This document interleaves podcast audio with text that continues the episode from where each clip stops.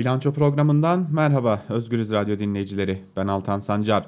Haftanın her son gününde yani cuma gününde olduğu gibi bugün de Özgürüz Radyo'da Bilanço programında genel yayın yönetmenimiz Can Dündar ile birlikte gündemi yorumlamaya, yaşananların neye işaret ettiğine dair konuları konuşmaya ve gelecekte bizleri neler bekliyor sorularına cevaplar aramaya devam edeceğiz. Yine e, farklı gündemlerimiz olacak elbette. Bir yanda grup yorum gitaristi İbrahim Gökçek'in hayatını kaybetmesi, bir diğer yanda ekonomiye dair son veriler ve artık ekonomiye dair o verilerin konuşulmasına getirilen yasağı, muhalefete ve muhalefet milletvekillerinin, muhalefet temsilcilerini televizyonlarında veya gazetelerinde ağırlayanlara verilen cezaları konuşacağız. Konular fazla, gündem yoğun. Sizleri daha fazla bekletmeyelim. Can Dündar ve Aldan Sancar'la bilanço programı başlıyor. Can Hocam yayınımıza hoş geldiniz. Hoş bulduk. İyi yayınlar olsun Altan. Çok teşekkür ederim hocam. Ee, tabii konu çok gündem yoğun. Ee, yani yine e, ne yazık ki dinleyicilerimize güzel bir konudan bahsedemeyeceğiz. Ve e, bugün bir e, yandan cenaze töreni var. Dün de bir cenaze töreni vardı. E, grup yorumun gitaristi İbrahim Gökçek e, tüm çabalara rağmen kurtarılamadı. E, milletvekilleri, sanatçılar, aydınlar, yazarlar, gazeteciler e, araya girdiler ve e, taleplerin takipçisi olacağını belirttiler ve İbrahim Gökçek açlık grevini ölüm orucunu sonlandırdı ancak ne yazık ki artık çok geçmiş. Dün hayatını kaybetti. Şimdi şu sıralarda da e, cenaze törenine bir e, saldırı olduğunu biliyoruz. Bir cemevine, e, bir ibadethaneye gaz bombaları atıldığını biliyoruz. Bir de dün yine üzücü bir haber daha vardı. Küçük Ahmet de e, kanser e, hastalığına yenildi. Babasını sayıklayarak hayatını kaybetti o da. E, iki günde çok farklı e, iki üzücü haber aldık hocam. Ama dönüp baktığımızda bir yanda Ahmet'in e, can kaybıyla ilgili yapılan sosyal paylaşımlara, sosyal medyadaki paylaşımlara soruşturma açıldığını görüyoruz. Bir diğer yandan da İbrahim'in cenazesine izin verilmediğini görüyoruz hocam. Siz ne düşünüyorsunuz hocam? Toplum e, nasıl bu hale geldi? Hatta dün biz sizinle bu konuyla ilgili görüşürken Türkiye vicdanını kaybetti demiştiniz hocam. Biraz da oradan e, bağlamak gerekirse ne oldu Türkiye hocam? Evet maalesef vicdanın ölümüne tanıklık ediyoruz. Bunu hem bahsettiğin olaylarda görüyoruz hem birçok olayda sosyal medyadaki kampanyalarda, iktidar mensuplarının yaklaşımlarında, e, söylemlerde her yerde tam ağır bir vicdansızlık haline e, tanık oluyoruz. Yani şöyle söyleyeyim, bugün e, Avrupa İkinci Dünya Savaşı'nın bitişini kutluyor. 8 Mayıs faşizmin yenilgiye uğradığı gün olarak anılıyor. Yani e, bu kadar olumsuzluk içinde iyimser bir şey söylemek çok zor ama şunu söyleyebilirim. Bazen toplumlar vicdanını kaybedebiliyor. Korku ağır basıyor ve vicdanını gömebiliyor insanlık. Bunu 2. Dünya Savaşı'nda en iyi Almanya'da gördük. Ee, dolayısıyla hani bugün Almanya'nın tarihine baktığımızda o dönemi tarihlerin utanç verici bir sayfası olarak anıyorlar, üstünü örtmüyorlar. Neden öyleydi araştırıyorlar. Üzerine belgeseller, filmler yapıyorlar, kitaplar, araştırmalar yazılıyor. E, dolayısıyla e, böyle dönemleri oluyor insanlığın. Yani ağır baskı dönemlerinde vicdan kaybı, korkuya bağlı vicdan kaybı çok rastlanan bir durum. Türkiye biraz onu yaşıyor. Yani iktidar da bunun bunun farkına vardı. Ne kadar korkutursak o kadar vicdanı öldürebiliyoruz. Dolayısıyla hükmetmeyi kolaylaştırıyoruz. Bunun farkına vardı. Ama şu var, e, ben içten içe e, toplumsal vicdanın mesela Ahmet için içten içe kanadığına inanıyorum. Mesela İbrahim için kanadığına inanıyorum. Mesela bir cemevi basılırken ya bir dakika biz inançlı insanlar değil miydik? Hani camiye ayakkabıyla girdi diye insanları lanetlememiş miydik? Şimdi polis bir ibadet merkezini e, basarken, e, gaz bombası atarken nasıl vicdanımız buna sızlamıyor diye düşündüklerini tahmin ediyorum. Umuyorum demiyorum, tahmin ediyorum. E, bu o vicdan Türkiye'yi bir yerde bir noktadan sonra öne çıkacak diye düşünüyorum. Yoksa gerçekten katlanılması zor şeyler yani. Bir bir babanın, iki babanın oğlunu peş peşe toprağa vermesi e, ve böyle bir toplumsal gebersinler kampanyası açılacak kadar vicdanını yitirmiş bir körlüğe mahkum olması bir toplumun e, çok dayanılır bir şey değil. Yani hocam açıkçası e, sosyal medyada bazen e, o denli paylaşımlar oluyor ki örneğin Yandaş Güneş gazetesinin İbrahim için e, attığı başlığı belki de yıllar sonra bile unutmayacağız. İntihar de geç, e, terörist kendi kendini öldürdü gibi e, cümleler kurmuşlar ama e, bugün bunları kurmak belki e, kolay, belki e, kendilerine doğru geliyor, belki kazançları, belki e, durdukları pozisyon itibariyle doğru geliyor ama sizin de dediğiniz gibi geçmişte de bu tür koşullarda yapılanlar nasıl mahkum olduysa belki de gelecekte de bugünlerin koşullarında atılan o başlıkların ileride utanç müzelerinde sergileneceği ve mahkum edileceği günler yaşayacağız. Ve e, yine yani ruh sağlığımızı koruyabilmek adına evet. biraz bunlardan etkilenmemeyi öğrenmemiz lazım. Yani kendim başta olmak üzere herkese tavsiyem şunu göz önüne almak. Bu başlığı yazan kişi yarın maaşını bizden alıyor olsa İbrahim'e övgüler düzecek tinette biri. Yani bunu aklımızdan çıkarmamamız lazım. Bizim karşı karşıya olduğumuz şey bir ideolojik e, mücadele değil. Tamamen bir çıkar savaşı var orada ve şu anda ekmeğini kim verirse ona onun için havlayan bir güruhla karşı karşıyayız.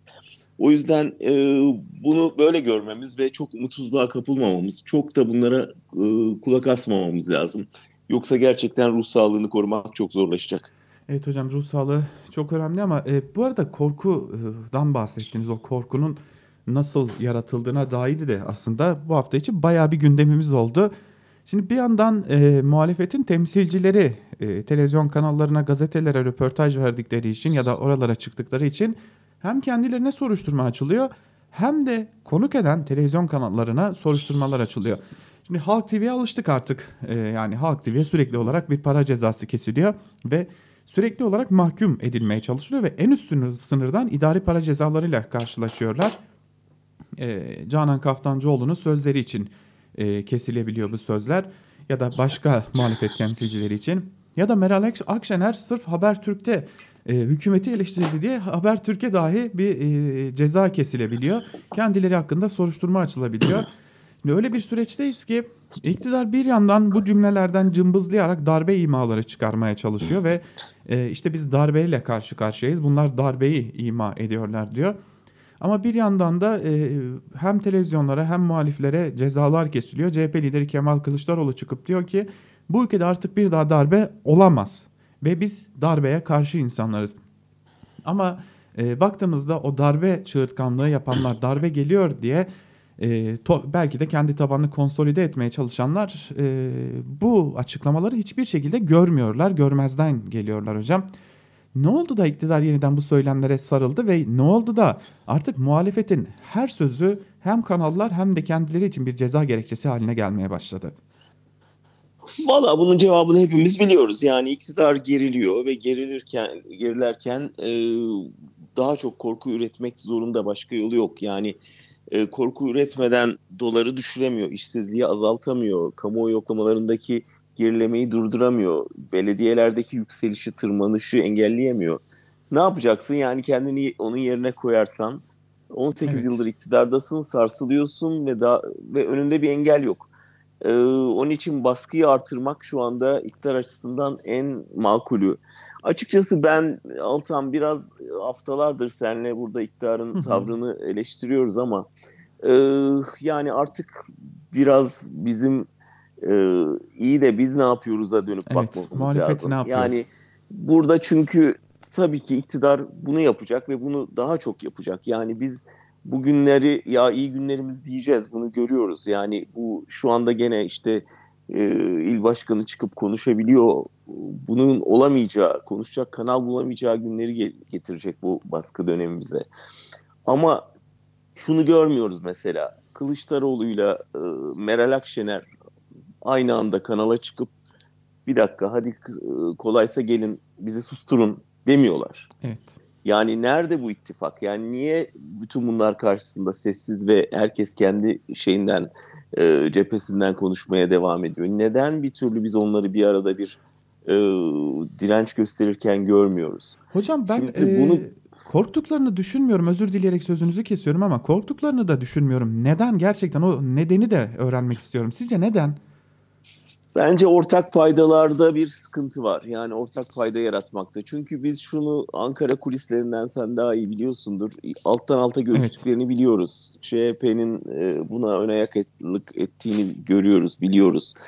E, bir takım kapı arkasında görüşmeler sürecinin sürdüğünü biliyoruz. Hı. Ama e, ortak deklarasyona gelince belli ki bir şey var. Yani ya farklı taktikler var ya farklı beklentiler var işte mesela Diyanet meselesinde çok net gördük. Yani e, koalisyon diyeyim artık. Hani Cumhur İttifakı, e, Millet İttifakı şeyinde cepheleşmesinde e, muhalefet ittifakında ki çatlağı çok net gördük. İşte Akşener Diyanet'i savunan bir çizgiye evet. bir anda savrulu verdi. Dolayısıyla ola ki bu tür bir şeyde e, birliktelik görüntüsünde o farklı e, noktaların öne çıkmasından endişe ediyor olabilirler. İktidar da bunu bildiği için oradan yürüyor. Yani işte İslam'dan yürüyor, Diyanet'ten yürüyor, Ramazan günü vesaire diye. E, şimdi e, Meral Akşener'den cemevine e, bomba atılmasını, e, kınamasını bekleyemiyoruz maalesef. Maalesef diyorum yani. Dolayısıyla hani burada muhtemelen onlardır. Ama yani e, burada artık bu tür ince hesapların değil çok genelde bir ülke demokrasi savunması e, hattına ihtiyaç var. Onun için en geniş ortak taban yaratabilecek en geniş ittifakı kurmak onlara düşüyor. Yoksa biz iktidar istediğimiz kadar eleştirelim. İktidar kendi açısından mantıklı olanı yapıyor. Yani üstüne yürüyor ve bütün itirazı bastırıyor. Ve önünde hiçbir engel olmadığı sürece buna devam edecek. Dünya tarihinde bunun birçok örneği var. Türkiye'de de var yani. Ee, biz şimdi Halk TV'ye çıktı diye cezalandırıyoruz diyoruz. Yani Halk TV kalacak mı bakalım? Yani böyle giderse biz bu kanalları, bu insanları savunmazsak e, yarın onlar da kalmayacak ve iktidar bir adım atıyor, bakıyor. Eğer bir tepki varsa geri çekiliyor. Yoksa devam ediyor. Yani her iktidarda bu her otoriter iktidar bunu yapar. Ee, bunda şaşacak bir şey yok. Burada sessizlikte şaşılacak bir şey var. Yani sen şu andaki kamuoyu yoklamalarında toplumun %50'sini en azından temsil ediyorsun. Böyle bir ittifaksın. Ve böyle bir şeye ses vermiyorsun yani. Evet. E, CHP sözcüleri her gün düzenli belli bir saatte çıkıp her gün aynı sözleri söylüyor. Öbürleri işine gelen konularda sadece belli yazılı açıklamalar yapıyorlar. E, yani bir ülke böyle savunulmaz. Yani bir ülkenin demokrasisi bu kadar eriyip giderken gözümüzün önünde bu kadar çaresiz bir görüntü verirsen her iktidar gelir seni ezer. Aslında hocam e, asgari düzeyde bir e, mütabakatın sağlanabileceği koşullardan geçiyoruz. Yani bir anayasa değişikliği ve parlamenter sistemin yeniden güçlendirilerek getirilmesi ve artık Türkiye'de özgürlüklerin yeniden önünün açılması gibi asgari düzeyde herkesin ortak kalabileceği, herkesin altına imzasını atabileceği bir e, dönemden geçiyoruz ama gelin görün ki ayrıntılarda boğularak e, aslında dereyi geçip denizde boğulan bir muhalefet ile karşı karşıyayız. E, bunun bir örneğini şimdi barolarda e, yaşıyoruz hocam. Şimdi barolarla ilgili bir değişiklik teklifi gündemde. İşte iktidar önce e, alternatif barolar oluşturalım, hayır sonra oluşturmayalım. İşte başka örgütler kendi barolarını kurar gibi bir fikre kapıldı. Daha sonra hayır hayır biz bunu oluşturalım, onun da önüne geçecek bir yol buluruz e, fikrine geldi. E, şimdi e, barolar seçimlerinde özellikle e, iktidar kendini temsil ettiğini düşünen avukatları bir türlü o listelere sokamıyordu. Çünkü yeteri kadar temsiliyet bulamıyorlardı.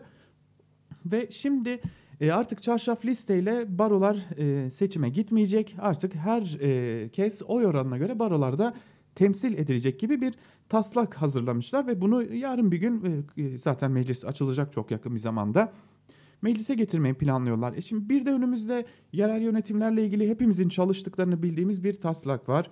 E, hali hazırda e, daha üzerinde çalıştıkları onlarca konu var ve tamamı e, muhalefetin alanını daraltmaya yönelik. Ama e, sizin de dediğiniz gibi hocam tek bir muhalefet lideri dahi çıkıp ya kardeşim tamam bir dakika durun hayır bunu yapamazsınız gibi e, net cümleler kuramıyor. Sürekli olarak muhalefetten de yuvarlak cümleler duyuyoruz.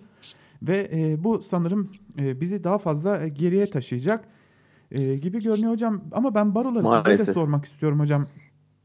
İktidarın meslek odalarıyla alıp veremediği ciddi bir şey var gibi görünüyor. Aynı şeyi söyleyeceğim Altan. Yani neden olmasın? Neden baroların muhalefetine göz yumsun ki otoriter bir iktidar? Yani e, bizim artık iktidardan şefkat bekleyecek durumumuz yok. İktidardan hiddet bekleyeceğiz, daha çok hiddet. Önemli olan biz kendimizi nasıl savunacağız? Yani Ankara Barosu Diyanet'e hem de çok haklı bir noktadan tepki gösterdiğinde kaç baro de- destek verdi? Sadece Yani şimdi Barosu. sadece Diyarbakır Evet. Barosu değil mi? Peki yani bu ülkede kaç şehirde kaç baro var? Şimdi barolar kendi meslektaşlarını savunmazlarsa bunu muhalefetten nasıl bekleriz? Muhalefet onlara sahip çıkmazsa iktidardan nasıl bir merhamet bekleriz? Anlıyor musun? Yani bizim artık tamamen şeye e, biz ner, muhalefet açısından da artık bakıp iktidar eleştirisi bir yere kadar zaruri ama yeterli değil ne yazık ki. Yani hadi artık yani barolar artık neyini bekliyorsunuz?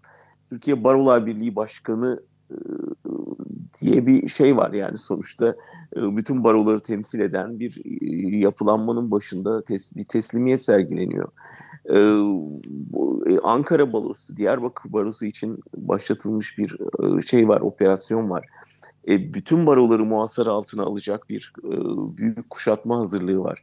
E, bu aşamada susarsanız yani yarın e, bu meslek odalarına gelir. Evet. E, TMOB'a gelir. Öyle değil mi? Yani e, tabipler odasına gelir. E, ve, ve gelecektir. Yani Evet. gelecektir. Bunlar hep yoklamalar yani biliyoruz. O yüzden e, kaçınılmaz olarak bizim bu iktidar eleştirisini tek tek e, şeylerin mırıldanması olmaktan çıkarıp güçlü bir sesle dönüştürmezsek e, kaybedeceğiz bütün bu mevzileri. Bunu halbuki yapabilirsek iki şeye yarayacak. Bir, daha güçlü bir direnç oluşturacağız. İki, yani kamuoyu yoklamalarını sen de görüyorsun, haberlerde de veriyorsun. İnsanlar AKP'den uzaklaşıyor ama nereye gidecekleri belli değil. Kararsızlar şişiyor. Ee, yani orada şeyi göremiyor çünkü karşısında güveneceği güvenç, güveneceği bir e, oluşum göremiyor, yapılanma göremiyor. Yani çıkıp bu insanlar deseler ki biz buradayız merak etmeyin. Bu iktidar sizin tek alternatifiniz değil. Biz bu sorunları tek tek çözeriz. Biz bu sesi duymadığımız sürece insanlar kaçınılmaz olarak e, varlığını da kaybetmeyeyim. istikrardan olursam bankaya borcumu nasıl öderim noktasında kilitlenip kalıyorlar. Kesinlikle hocam. Bu arada e, Barolar Birliği ile ilgili de bir e, anekdotu da aktarmam e, belki önemli olacaktır. E, bundan bir hafta önce bu konu ilk gündeme geldiğinde bütün bu tartışmaların arkasında bir de Metin Feyzioğlu faktörünün olduğuna dair bir kulis bilgisi almıştık. E, hatta bu tasarının ilk e, sadece iktidar kulislerinde konuşulmaya başladığı dönemde e, Metin Feyzioğlu'nun bu tasarıya destek vermesi için kendisine koltuk garantisi gibi e, şeylerin sunulduğunu da e, belirtmiştik. E, çok değil iki gün önce de Murat Yetkin bunu köşesine taşıdı ve e, Murat Yetkin de bütün bu e, tasarının arkasında bir de Metin Feyzioğlu'nun olduğunu belirtti. E, hali hazırda şunu da görüyoruz hani e, muhalefet konuşmuyor. E, temsil ettikleri e, birliğin başkanı e, kendince başka kendi koltuğuyla ilgili çıkar hesaplarına giriyor. E, hali hazırda e, bütün mevzilerde birer birer birer birer düşmeye başlıyor ve geldiğimiz yerde ortada sadece bir korku iklimi, bir korku iktidarı kalıyor. E, her şeyi konuşmakta yasak oluyor ekonomide olduğu gibi hocam.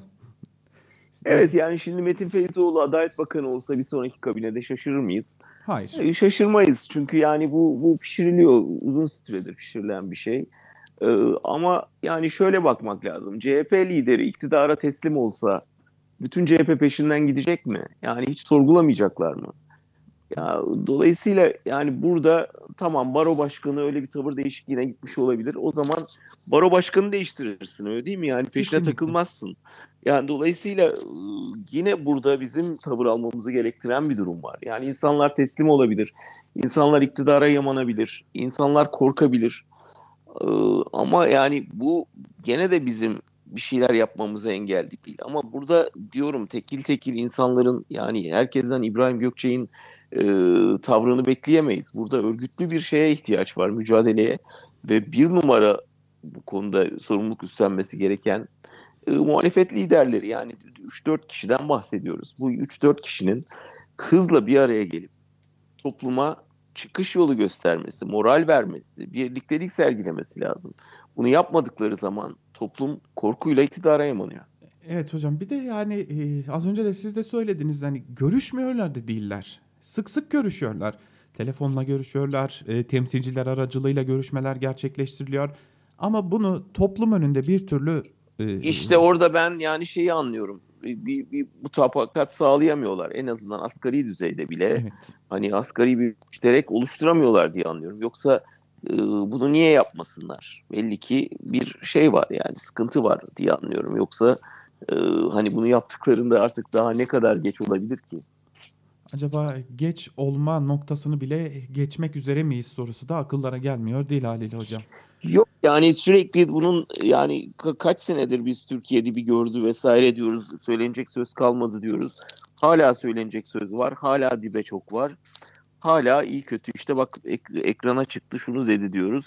Soruşturma açıldı diyoruz. Ekrana çıkıp bir şey deme imkanı var Evet. şu anda hala. Yani bunların olmadığı günlere doğru gidiyoruz. Yani bu ve bu, bu sürdüğü sürece bunun dibi yok. Yani şunu anlayalım. Bu hakikaten dipsiz bir uçurum. Burada dip yok. Ee, ve hani şey ekonomide batsa e, alternatifi olmadığı sürece işte İngilizlerin bir oyunu e, Milli Kurtuluş Savaşı'nda nasıl direndiysek yiyecek ekmeğiniz yok süpürge sapı yiyin ama e, buna katlanacaksınız diyecek iktidar ve bunun aksini söyleyecek muhalefet ve medya olmadığı sürece de insanlar çaresiz boyun eğecek. Senaryo bu. Ve hocam e, aslında bir şeyi de kaçırıyor muyuz diye düşünmüyor değilim. Ama iktidar hala konuşulmasından korkuyor. Çünkü hala konuşulanların halka dokunduğunu, halka e, ulaştığını da görüyor ve korkuyor. Ama muhalefet bu korkunun üstesine gitmekte e, biraz daha atıl kalıyor. Şimdi ekonomik konusuna gelmek istiyorum buradan hocam. E, ekonomi konuşmamız da yasak aslında. E, büyük bir suç e, gibi görünüyor artık. Çünkü çok ciddi para cezaları kesilebiliyor. Ekonomi kötü dediğiniz için. Ee, ve ekonomi kötü dem diyemeyenler de Londra'dan bir takım saldırılar oluyor gibi e, bir şeyler söylemeye başladılar ve bunu devletin resmi haber ajansı servis ediyor ve servis ederken de altına şu notu da düşüyor. Berat Albayrak'ın toplantı yaptığı saatlere gelmesi de dikkat çekici gibi bir not düşüyor. E, ben e, yayına hazırlanırken de birkaç ekonomistle görüştüm. E, mümkün müdür? Hani dışarıdan bir saldırı mümkün müdür? Nasıl olur diye sordum.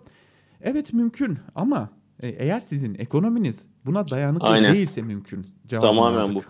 Yani burada ben yabancı eğer Londra'da bu işi yapan insansam kendime çok büyük pay çıkarırdım herhalde. Yani düşünün ki Londra'da aldığım küçük bir operasyon kararıyla bir ülkenin ekonomisini çökertebiliyorum.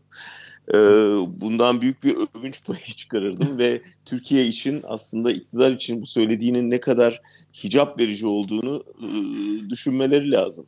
Yani demek ki bu kadar kırılgan bir ekonomi yarattınız ki İngiltere'den küçük bir şeyle numarayla sizin ekonominizi çökertebiliyorlar. Bundan daha utanç verici ne olabilir? Yani, Ee, dolayısıyla yani aslında bence tabii ki ilgisi yok. Yani tamamen kötü yönetimden dolayı yaşadığımız şeyler bunlar. Ama elbette sizin ekonominiz kırılgan hale gelirse her saldırıya açık şeye gelirsiniz. İnsan vücudu gibi bu yani. kesinlikle hocam. Yani şunu e, söylemek lazım. Paradan para kazanmak isteyen insanlar e, elbette ki müdahale edebilecekleri derecede kırılgan olan e, ekonomileri seçerler. E, demek ki bizim ekonomimiz eğer siz buna inanıyorsanız demek ki bizim ekonomimiz zaten bu derece kırılgan ki paradan para kazanmak is- isteyen insanlar da gelip bizim ekonomimizi hedef alabiliyorlar. Ha eğer ekonomimiz güçlüyse neden bunu konuşmamızı engelliyorsunuz? Yani çok ciddi para cezalarından bahsediyoruz bir de hocam. Yani BDDK'nın o yönetmeliğiyle getirilen para cezaları çok büyük para cezaları. Yani e, normalde bir iktisatçı ya da bir gazete hatta bir gazeteci e, buradan kesilecek para cezalarını asla ödeyemez. Ve e, Çünkü şunu gördüler. Yani özellikle Fatih Portakal'ın aslında ironik bir tweetiyle başladı Evet. bu. Ee, ve orada şunu gördüler. Yani bu işin şakası bile aslında tamamen bir günde yerli bir edebilir zaten sallanan bir ekonomiyi. Yani mevduat hesaplarına dönük acaba bir operasyon mu olacak lafına şu anda lafına bile tahammülleri yok. Yani bunu planlıyorlar da olabilir veya hiç akıllarına getirmemiş bile olabilirler ama bu e, inanılmaz bir şeyi tetikler. Yani çöküşü tetikler diye çok büyük korkuları var. O yüzden de ne yapalım? Bu konunun konuşulmasını yasaklayalım. Yani gelinen nokta bu. Evet, e, bu konuda bu konuyu kapatmadan önce geçtiğimiz gün e, dikkatimi çeken bir e, bilgiyi de paylaşmak istiyorum. Geçtiğimiz günlerde ortada herhangi bir e, bu konuya dair bir tartışma yokken e, ekonominin başındaki isim Berat Albayrak dalgalı kur politikamız devam edecek. Bundan vazgeçme durumumuz yok dedi. E, oysa e, iktisatçılara sorduğumuzda böylesi bir tartışma zaten yoktu. Neden böylesi bir açıklamaya ihtiyaç duyuldu sorularını da akıllara getirmiyor değiller. E, ben artık şuna inanıyorum. AKP iktidarı bir şey yapmayacağız. Böyle bir şey yok diyorsa ya arkasında başka bir plan vardır ya da planları erkenden deşifre olmuştur. Çünkü... Ama Berat Albayrak demişken madem konuyu Evet. kapatacaksın şunu vurgulamadan geçmeyelim.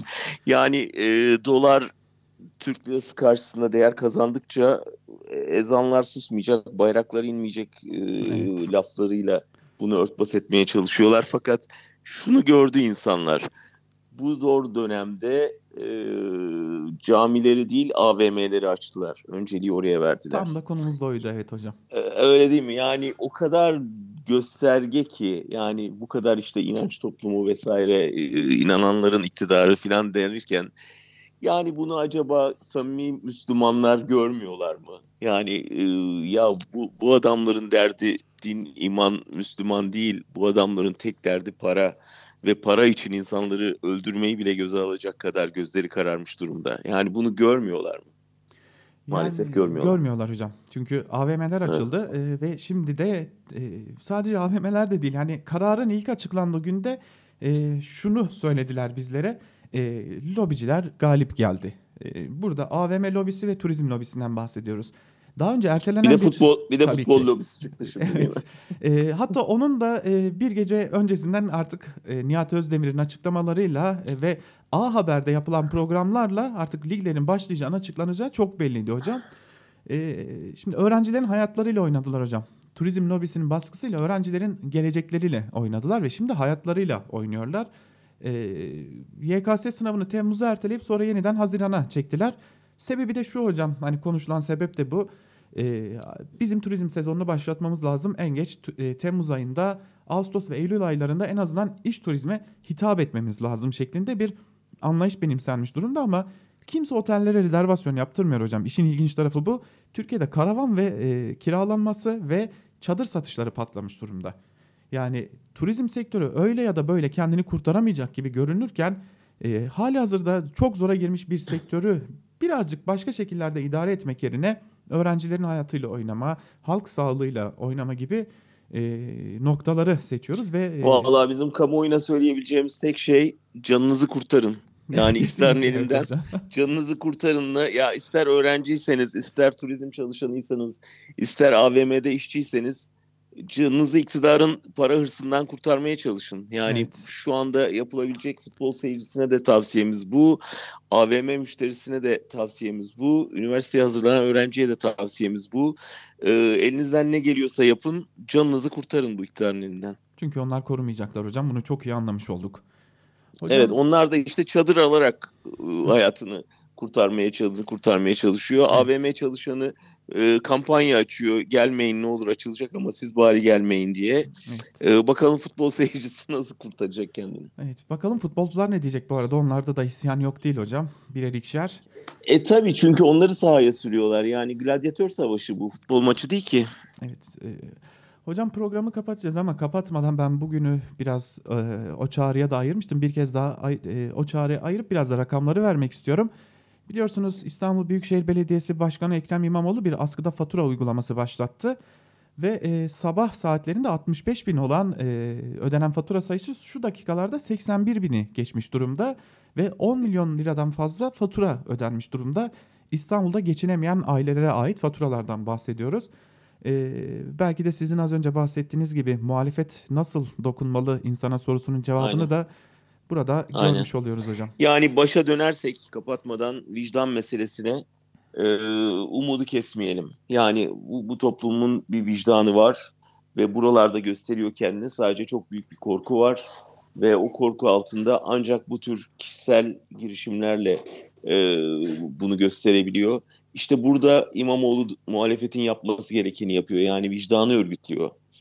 Ee, ve buradan hizmet üreterek, vicdanı örgütleyerek, insanların kalbine seslenerek bir çıkış bulabiliriz. O yüzden yani CHP genel merkezi daha az konuşup e, ve asıl demokratik ittifak meselesine yoğunlaşıp belediyeler hizmet üretmeye yoğunlaşırsa e, daha hızlı sonuç alınabileceğini görüyoruz. Ve gerçekten benim Gezi'den beri gördüğüm en büyük dayanışma kampanyalarından biriydi ve en başarılardan biri oldu. İktidarın hışmı da biraz oradan kaynaklanıyor. Evet hocam. Yandaş medyanın da dahil olmak üzere diyelim. Çok teşekkür ederim hocam. Çok verimli bir programdı benim Ben için. teşekkür ederim. Sağ olasın Altan. İyi Çok- yayınlar olsun. Çok teşekkürler hocam.